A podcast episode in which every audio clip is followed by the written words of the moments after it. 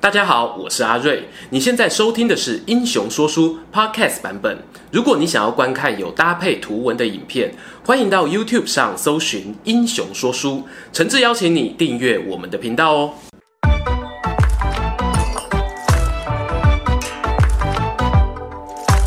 Hello，英雄说书的观众朋友，你们好，我是说书人阿瑞，替大家带来精彩的英雄故事。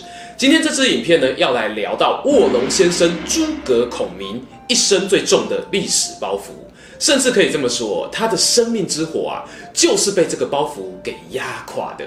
就让我们一起来看看诸葛亮主政期间推动的北伐大战略，究竟是不是一个正确的决策呢？支持北伐的人认为啊，蜀汉领地小，国力先天受限。你如果不趁诸葛亮还活着的时候北伐，双方差距呢只会越来越大，永远没有出头之日。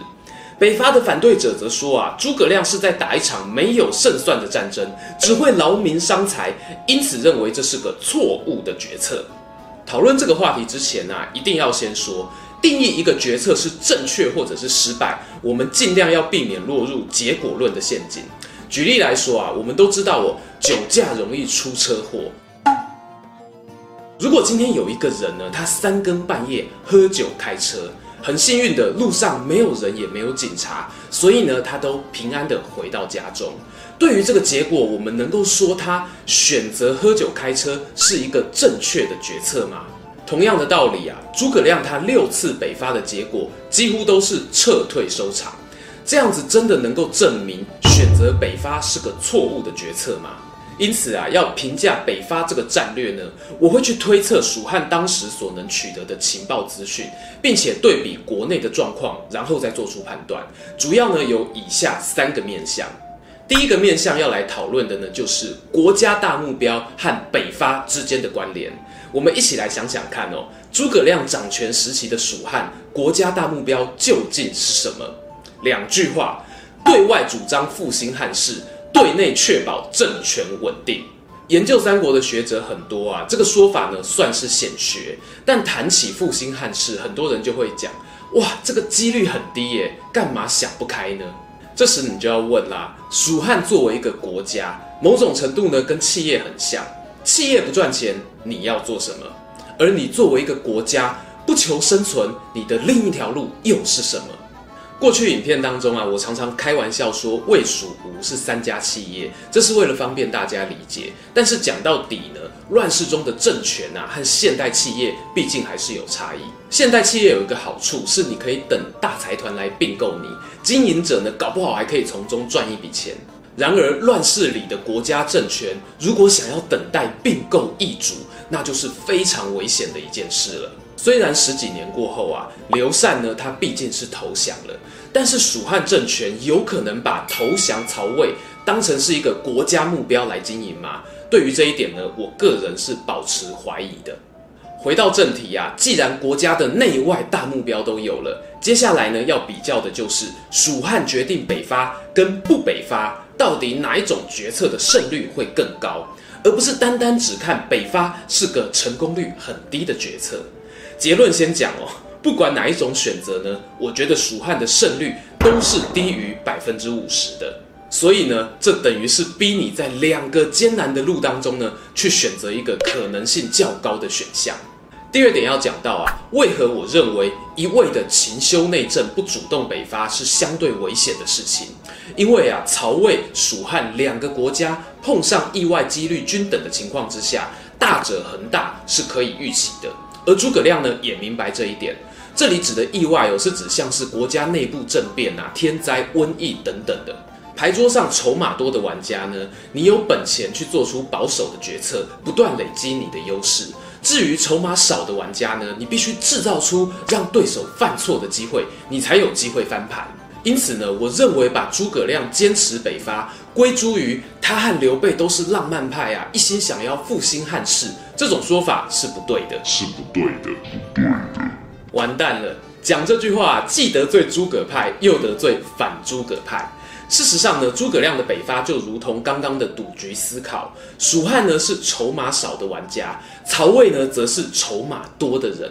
在后出师表当中啊，诸葛亮有提到哦，他的出兵呢是在于趁敌人疲惫的时候进行骚扰。蜀汉主动攻击，并非真的要为了什么复兴汉室的浪漫情怀，就算有，也只是让师出有名。我认为诸葛亮真正想要的呢，就是创造曹魏失误的机会。刚刚啊，从对外的层面分析北伐，对内层面呢，就不得不提蜀汉长期存在着派系问题，而北伐恰巧可以调和这一点。蜀汉的创办人刘备呢，他创业的足迹。呃，应该说逃跑的足迹啊，遍及大江南北，身边呢也跟着一大群小弟，好不容易啊来到了益州这个地方落脚，这才发现原来企业集团中啊，竟然存在着至少四种不同属性的派系，分别是元老派、荆州派、东周派，还有益州派，而这四种派系的利益呢，是会互相冲突的。举例来说啊。益州派呢，普遍比较晚加入，他们就会觉得，凭什么元老派的人都可以当大官，也不想想如果没有我们益州人支持，刘备有办法取得这么好的根据地吗？而快速有效安抚这些派系的做法呢，就是给他们立功的机会，创造一个四大派系不会冲突的共同利益，让他们一起去追求北伐这个目标，非常有效。关于这一点啊，大前辈易中天老师呢有充分的分析，甚至将他认为是诸葛亮北伐最主要的原因。我的看法则是啊，我同意北伐有安定派系的考量，但是呢，主动攻击、改变对手的思考模式这件事情呢，也占据了同等重要的比例。安内跟攘外呢，应该是齐头并行的，而这也是诸葛亮啊，他之所以愿意忙碌到死，也不放弃北伐的理由。额外再讲一点啊，很多反对诸葛亮北伐的论点呢，都会提到哦，打仗呢使得蜀汉国力衰微。关于这一部分呢，我个人认为哦，是没有足够的证据显示诸葛亮的领兵作战直接造成蜀汉的国力下降。其实呢，陈寿在《三国志》里面对于诸葛亮治国啊，多半只有人事行政和政务法治等记载，民生经济上呢，就只有大方向的政策面。例如在《后主传》里面所说的“务农植谷，闭关习民”，大力主张推行务农，以利于经济复苏这类的。其他细节呢，记载的很少。若是想要一窥究竟呢，就只能从别的史料来着手了。譬如在四川有个都江堰，相传是由秦国李冰父子所修筑。诸葛亮啊，首开先例设置了水利局的官员，并且加派一千两百名士兵作为管理人力，以确保灌溉无虞。然而，蜀汉毕竟只有一州之地，想光靠农业来自给自足是不够的，所以诸葛亮也积极地拓展外贸，其中最大的贸易收益来源呢，就是蜀锦。有大量的蜀锦呢，被魏国和吴国所收购。等到蜀汉灭亡的时候啊，根据《蜀记》里面的记载，府库当中呢，都还藏有锦旗彩绢各二十万匹。从这里就可以发现，那个时候的生产规模是有多么的庞大。第二项的贸易收入呢，则是来自于蜀，而这一点呢，在刘备时期就开始有发展了。在《博物志》里面则记载了诸葛亮巧妙地利用竹子引导天然气来煮盐，将产值大幅的提高。以上的种种措施啊，在刘备过世之后呢，持续的经营。夷陵之战过后呢，更是有将近五年的时间没有发动大型的战争。因此，你要说诸葛亮因为北伐而荒废经济，我认为需要更有力的佐证。陈寿呢，他更是将蜀汉的国力变化明明白白地写在《三国志》上。诸葛亮的内政经营呢，可以说是蜀汉时期最优秀的。讲白了，诸葛亮他用行动证明自己有办法做到一边打仗一边顾经济，并没有让国力因此衰退。他的继任者董允、蒋琬、费祎也有稳住局势，直到姜维时期才因为派系无法统整，国力走了下坡。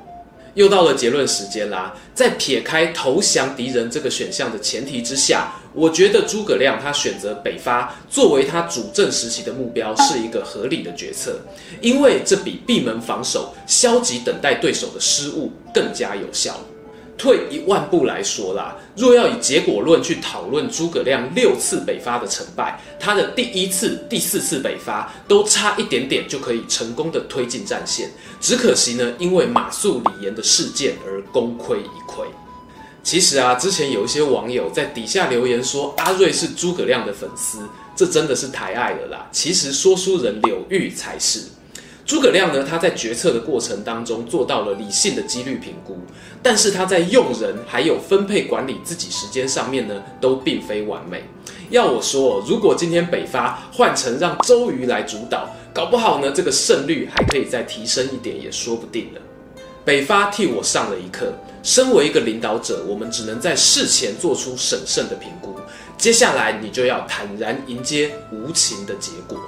今天的故事说到这边，如果喜欢这一则影片，欢迎订阅我们频道收看最新消息。已经订过的朋友，别忘了打开小铃铛，才不会错过精彩影片哦。想看更多有趣文章，也欢迎到英雄故事粉丝团按赞加分享。这里是英雄说书，我们下次再见，拜拜。